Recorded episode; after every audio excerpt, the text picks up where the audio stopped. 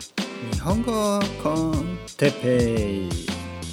日本語学習者の皆さんをいつも応援するポッドキャスト。今日は音楽について。はい皆さんこんにちは。おはようございます。こんばんは。おやすみなさい。はダメですね。もう少し頑張って起きてもしくは早く寝て明日ですね、えー、また聞いてください。日本語コンテッペイの時間です。今日も一日じゃないな。今日も、えー、20分ぐらいよろしくお願いします。えー、天気いいですね。毎日天気がいい、えー、皆さんの住んでいる国はどうですか？天気がいいですか？もしくはね今もしかして日本にいる人とかいます？あえーと、日本に住んでいる人じゃなくちょっとね旅行の夏の旅行でね日本にいる人。はいるかもしれない、ね、だから日本語てっぺをね聞きながら、えー、日本語をねあのまあまあ中級ぐらいの人ですからもう十分ね話せるかもしれないんですけどブラッシュアップしてね。久しぶりに日本にとかね行って、えー、あ日本語話せたなって、ね、そう感じている人とかいるかもしれない。ね。継続は力ですよ。継続は力なり。ね。という言い方がありますね。継続は力になる。ね。じゃないな。けまあまあそうとも言える。でも継続そうですね。継続をするということはねそれは強い、えー、すごくね、えー、力になるという。そういうことですね。うん。えー、たくさん勉強ね一日にたくさんするよりはあまあ少しとは言わないですよ。まあ例えばい、ね、本当に1年に1回とかね。1年に1回、まあ、例えば1週間ね、えー、1年の中でね1週間だけものすごい日本語を勉強してもダメです。ねまあ、意味はなくはないけど、えー、ほとんど意味ないです。多分1年後忘れてます。ではなく毎日ですね20分でいいですよ20分毎日日本語を聞き続けることでね、えー、せっかく中級まで上がったあなたの日本語のレベルはですねえーまあ、最低でも維持でき、ね、そしてまあ1年後にはねやっぱりもう少し自然にね日本語を話せるようになっていると思います。だから僕も頑張ってですねこの日本語コンテッペをね続けている、ね、もちろん皆さんのためですよ。まあ自分のためでもありますけどねなぜかというと僕はスペインに住んでいるので日本語をあまり話す機会がないですから ねあの自分のね日本語の生徒さん以外とは日本語を話す機会がほとんどないですから、えー、日本語のねこう素振りというか、ね、ここで話すことによって まあまあ流暢に日本語を話せるというねその日本語能力をね、えー、自分の中でこうキープしておこうと、ね、そういう思惑もあります。そんなことないですよ。本当はね皆さんのためにね、えー、始めているわけで。まあ僕にとっても悪くはないと。それそれだそれだけですね。はい。今日のトピックは、えー、音楽について、えー、音楽についてちょっと話が大きいですね。ね。話が大きくなりそうですね。音楽について。音楽についてなんてそんなの。ね。などこから話せばいいの？クラシック。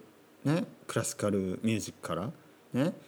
いやそんな音楽に人類のね人類と音楽についてとかね、えー、古代の音楽についてとかね、えー、人人と人音楽は人にどのようなね精神的、ね、影響を及ぼすか、ね、とか脳にどういいかとか、ね、語学学習にどう効くかとまあ、そういうことを言ってるわけではないですね。えー、今日は音楽についてでも僕がえー、好きな音楽とか僕が好きだった音楽とかねそういうのを少し個人的に少しじゃないかなり個人的に話していきたいと思います。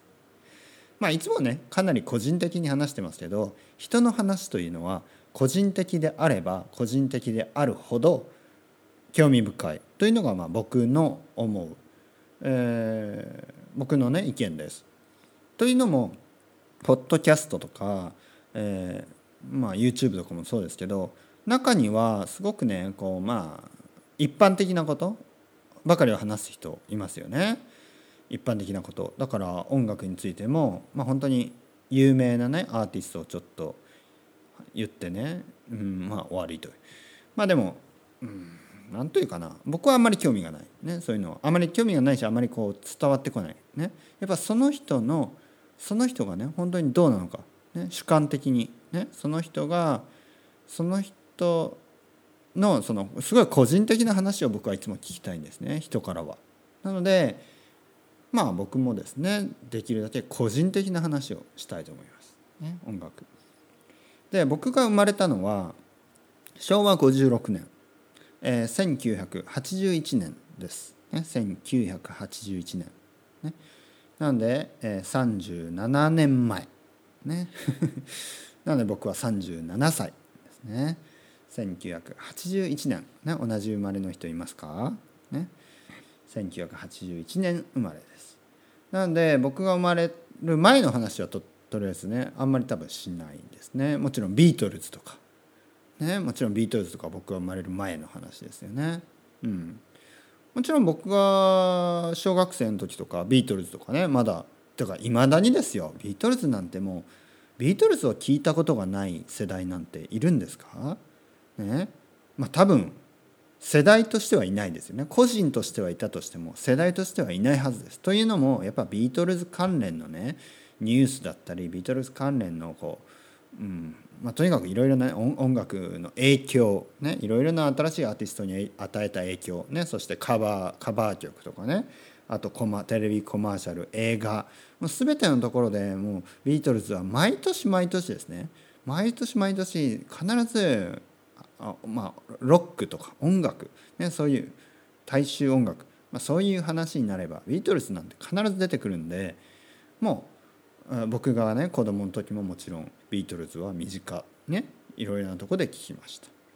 でも個人的にはビートルズという個人的にはですよ。ビートルズよりは実はですねサイモンガーファンクルね、えー、ここでは今日はですね、えー、音楽について話しているのでさまざまなアーティストの名前ですね。アーティストの名前を、えー、日本語英語っぽくね日本語っぽく日本語日本語として正しい発音で言います。ね、なので英語としてどうかとは置いといて日本語として、え、どういうふうに発音するか、ね、それをしっかりやっていくので、ね、サイモンとガーファンクルですからね日本語だとビートルズですから。ね、ビートルズじゃなくてビートルズというふうに皆さんがですねもちろん日本人と音楽の話をする時はできるだけですねやっぱ日本語の発音に近い方がいいです。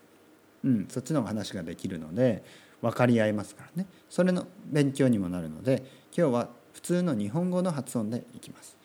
なので僕は小学生の時はなぜかですねサイモンガーファンクルを聞いていたんですね。なんて小学生。ね、というのもなんかうちのお父さんがですね父親がですねなんかカセットを持ってたのかな？CD を持ってたのかな？そんな感じでなんかね好きでですね、えー、僕はサイモンとガーファンクルをねいつよく聴いていたわけですそういう小学生。で、ねまあ、ビートルビートルズもそうビートルズのカセットもあったな。うん。やっぱり家にねあるもの音楽というのを聴きますね。家にある音楽というの。あとの歌謡曲はですね多分結構大きくなるまでそんなに興味がなかったかな。まあまあ10歳とか11歳12歳ぐらい。小学生 6, 6年生ぐらいはやっぱり普通のポップ日本のね j p o p ってやつですね。を聞いてましたね。ただやっぱシングルだけ？なんかその時はですねシングルシングルを、えー、レンタルビデオ屋みたいなところで借りてレンタル CD 屋ですね。借りてそれをカセットに取って聴くみたいなのが普通だったのでまあ本当にアルバムの曲というよりはシングルの曲を集めてね聴くみたいな。その時僕は小学生の時は小学校6年生ですね。よく覚えてます。小学校 6, 年6年生の時は、えー、やっぱりミスター・チルドレンとかね。うん。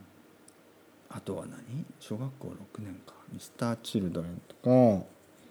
あと小室哲哉ね。小室哲哉という人がいてその人の作る音楽がすごい人気でしたね。TRF とか。ね。安室奈美恵。安室奈美恵もう少し後？えー、僕は中学生の時ですね。僕は中学生の時は、えー、やっぱり TRF とか安室奈美恵そしてそうですね。中学生の時ですね。そしてまあその辺ですよ。そのそういう、ええー、小室ファミリーってやつですね。が有名で。でも個人的にはあ実はねスピッツという日本のバンドがあってそれをよく聴いていました。同時に僕には姉がいるので姉がいるのでブルーハーツ、ね、とかユニコーンとかねそういうちょっとちょっと世代の上のね、え、バンドを聴いたりそういうこともしていた。そして、えー、中学生ですよね。中学生。そうですね。当時はビジュアル系バンドブームというのがあってちょっとメイクをしたようなねバンドが多かったんですね。なのでその時流行っていたのはルナシーとか、えー、まあ x ジャパンとかね。あとはのヒデとかね知ってますよね。とかうんグレーとかねが出てきた感じ。でも僕はスピッツが好きだったな一番そして、えー、中学生高校生。高校生になるとですね高校生になると少しね流れが変わってくると、うん、流れが変わっていきます、ね、ビジュアル系バンドというのが少しずつですねまあ今人気はあるけどまた別の流れが来るんですね。それが日本ではなんかあのメロコアバンド、ね、メロディックハードコア。でもまあ言ってみればポップロックってやつですね。があってハイスタンダードとか。うん。ね、ハスキングビーとか、ね、そういうバンドが僕が高校生から大学生ぐらいの時、ね、ピーク。そんな感じ。で同時にですね僕はあレンタル CD 屋で見つけた UK ロックにのめり込んでいきます。ね、それは高校生の時ですね UK ロック。例えばあ UK パンクですね。例えばジャム、ねまあ、70年代の音楽ですけど僕個人としてはあ僕はね高校生の時に聞いてたんですね。セックスピストルズ、えー、ジャムクラッシュ、ね、その辺のバンド。バズコックス、ね、よく聞いてました。そして、えー、大学生に入るとですね大学生になるとさっき言ったようなハイスタンダードとかねそういうバンドがたくさん出てきたのでそういうバンドのフェスティバルに行ったり、ね、エアジャムっていうのがあってそういうライブフェスティバルに行ったりして。同時にですね、えー、海外のねイギリスとかアメリカ、ね、日本だと洋楽って言いますね。そういうイギリスとかアメリカのバンドのことを洋楽えー、まあ普通そうですね。普通英語の音楽のことを洋楽って言いますね。まあもちろんフランス語とかもあるんですけどフランス語のね音楽を聴いてる人も少ないですね日本だと。なんでまあ普通は英語の音楽、ね。えー、特にイギリスとかアメリカの音楽。ね、もちろんオーストラリアとかも入ると思いますけどね。そしてそういうところのロックとかをたくさん聴いていきます。ね、そこで聞いてたのがまあ時代はですねもう2000年ぐらいなんですね。僕が大学生になったのが2000年ちょうど。2001年2002年2003年とかね。2004年ぐらいまで。だからもう2000年代なんですけど僕が聞いてよく聞いていたのが90年代の音楽を少し遅れてね2000年ぐらいに聴いてるんです。なぜかというと90年代の音楽をがまだ2000年まで続いてるんですよね。例えば、えー、僕が大学生の時にはねプライマルスクリームとかすごい人気でまあ今でも人気ですけどで例えばプライマルスクリームだってあのもう90年代とかねもう80年代後半から活動してますからそういうバンドのね新しいアルバムを聴いてそして古いアルバムに戻っていくような流れですね。えー、その時ニューオーダーとかね、えー、そういうのももう長いキャリアがありますからでまあ同時にですねあオアシスとかねオアシスとかまだまだ活動していて当時はですねしていて、えー、オアシスの最初のアルバムからもう一度聴き直す。でそういうのをやっていくと90年代のバンドもたくさん聴きますよね。ニルヴァーナとかね、えー、まあそういうもうストップしてしまったバンドもあれば。でもその時僕はでも2000年ぐらいだとフーファイターズとかねまだまだ全然まだまだアルバム何枚かしか出してないとかそれぐらいですからね。だからもう2000年ぐらいはですね90年代のオルタナティブロックのバンドがですねまだまだ、人気があって。でこれ日本だけじゃなくても2000年ぐらいからはですねやっぱり日本と世界とあんまりこう聴いてる音楽が変わって違わないという時代がね少しあったらしいんですね。今はねなんかまた変わってきちゃって日本はね日本独特のなんかこう音楽シーンみたいのがねすごいあるみたいですけどその時はですね結構日本のアーティストもあんまりねその海外とやってることがね違わないというか、まあ、似てたりとか音楽のジャンルがですね似てたりとか。まあとにかく、えー、その時は UK ロックとかね結構流行ってました。そして僕は大学生の時にですねストロークスとか出てきてで新しいインディーロックの流れが、ストロークスとかねハイブスとかねああいうキラーズとかまあねいろいろですよ。いろいろですよ、まあ、キラーズインディーロックかどうかは知らないですけどね。僕は結構ねマキシモパークとかねそういうのが好きでしたね。そしてでも同時にですね僕はどんどんどんどん音楽にのめり込みますね、えー、自分がねバンドをやっていたというのもあるし自分はバンドでねギターをやっていたんですね。でギターをやってたけど同時にですねテクノとかそういうのにも興味を持って自分でねテクノみたいな、ね、エレクトロミュージックを作り始めます。その時に一番ねかっこいいと思ったのが AFX ツインですね AFX ツイン。AFX ツインもまだその僕は大学生の時はまだ全然やってましたね。まあ今でもね活動しているみたいですけどその時は「Drukqs」っていうアルバムが出てあのすぐ、予約して買った、えー、思い出があります、うん、T シャツもね着てました。FX ツインの T シャツ。そしてえー、FX ツインとかね、まあ、時代はアンダーワールドとか、ね、ケミカルブラザーズとかがどんどんどんどん新しいアルバムを出して、ね、フェスティバルに来て、ね、でフジロックフェスティバルにももう毎年毎年行きました、ね。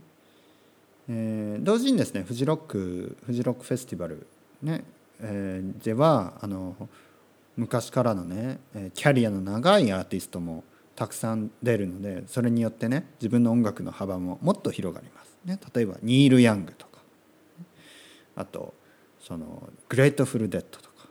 ねえー、エルビス・コステロとか、ね、そういう、うん、昔からのアーティストになどっともっともっと聴きたくなって、ね、ベルベット・アンダーグラウンドとか、ね、だから60年代70年代80年代90年代もうずその歴史をですねたどってもう全ての音楽を聴きたいとかねそういう欲が出てくる。うんだからすごいね常に僕はリス音楽ばかりをね聴いていた時です。で大学を卒業してですねでもその後もそうかなずっとかな。うん、あでも途中でですねそれが途中でですよ英語を勉強し始めるんですね。僕は英語英語を勉強し始めますそこで。ね。その辺で。大学をね卒業するぐらいの時に。英語をものすごい勉強し始めます。でその時に僕が取った行動がですねこれまでずっと音楽をもう本当に僕にあ僕を僕の大学生の時を知っている同級生とかね友達であれば僕が本当にねいつもヘッドホンをして常にね音楽を聴いていたあのまあ大学生だったんでなんであの何聴いてんの？みたいなね。いつも音楽聴いて、ね、何何してんの、ね、何聴まあ、とにかく音楽を聴いてる、ね、友達といても音楽を聴いてるみたいな。友達といる時はね一緒にねこう片方ずつこうイヤフォンをね右と左の耳につけたりねして聴いてる。まあそういう光景ありましたよね昔。うん、でだかそれぐらい常にね音楽を聴いてたんであの英語を勉強する時もこういうねえポッドキャストのようなものでリスニングをねリスニングから勉強するというのが僕に本当に合ってたんですね。ずっと音楽を聴くっていうのが普通だったんで家を出たらイヤホンつけてねイヤフォンで再生する音楽を。それをねイヤフォンで英語を再生する。それに変えただけです。でみるみるみるみるですね。英語は上達していき、ね、結局ロンドンに留学することに。なるでその間もですねロンドンの留学中は僕が行ってる間は結構グライムとかねそういうラップとかそういうものが流行っていてそういうのを聞いたり、ね、そしてまあまたイギリスのねえロック、ね、そういうのが流行ってたんでそれを見見に行ったりね聞いたりしてクリブスとかねそういうバンド。そして、えー、まあ今でも聴きます。今でもね音楽をたくさん聴きます。今好きな音楽ろいろあるな。でもヒップホップとか今結構好きですね。なぜかな？なんで？筋トレするから。でそういうまあ音楽を聴くことも多いですけどでもですねやっぱりスペイン語のポッドキャストを聞いたり、えー、英語のオーディオブックを聞いたり、ね、します。とにかくね音をメインに音音からねずっとあの趣味でね音楽を聴いていたのでそれをね、えー、勉強に持っていって勉強にねこう語学勉強に置き換えただけでもすごい上達していく、ね、だから皆さんも音楽が好きな人音楽が好きな人はぜひぜひこうやって耳からの勉強耳から情報を取り入れるねこれを続けるの続けると一番ね効率がいいと思います。ね、というわけでまた無理やり、えー、語学学習に、えー、こじつけたポッドキャストでした。それではまた皆さん ciao ciao hasta luego